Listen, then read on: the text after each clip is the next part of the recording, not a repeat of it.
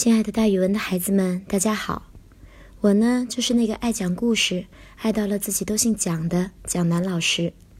今天要给大家讲的成语故事叫做“开卷有益”。开卷呢，就是打开书本，只读书；益是好处的意思。这个成语就是说，读书总是有好处的。宋太宗赵光义很爱读文史一类的书籍。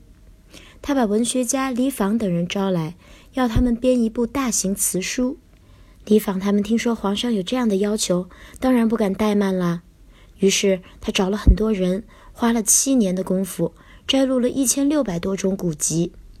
太平年间，他们终于编成了一共有一千卷的《太平总类》。太宗见了这部巨著，非常的高兴。他规定自己每天必须阅读三卷。有时候，由于朝政繁忙，要处理的事儿非常多，他没有能够按计划阅读。但是以后一有空，他就补读。侍臣们见宋太宗读这厚厚的书太劳神了，就劝他说：“皇上呀，别读了，有空休息休息吧。”宋太宗对他们说：“我并不觉得疲劳呀，大家要记住，开卷有益。”也就是说，只要打开书本读一读，总是有好处的呢。这部书因为是皇帝看过的，后来就改了名儿，改成了《太平御览》。御览就是皇上看过的意思。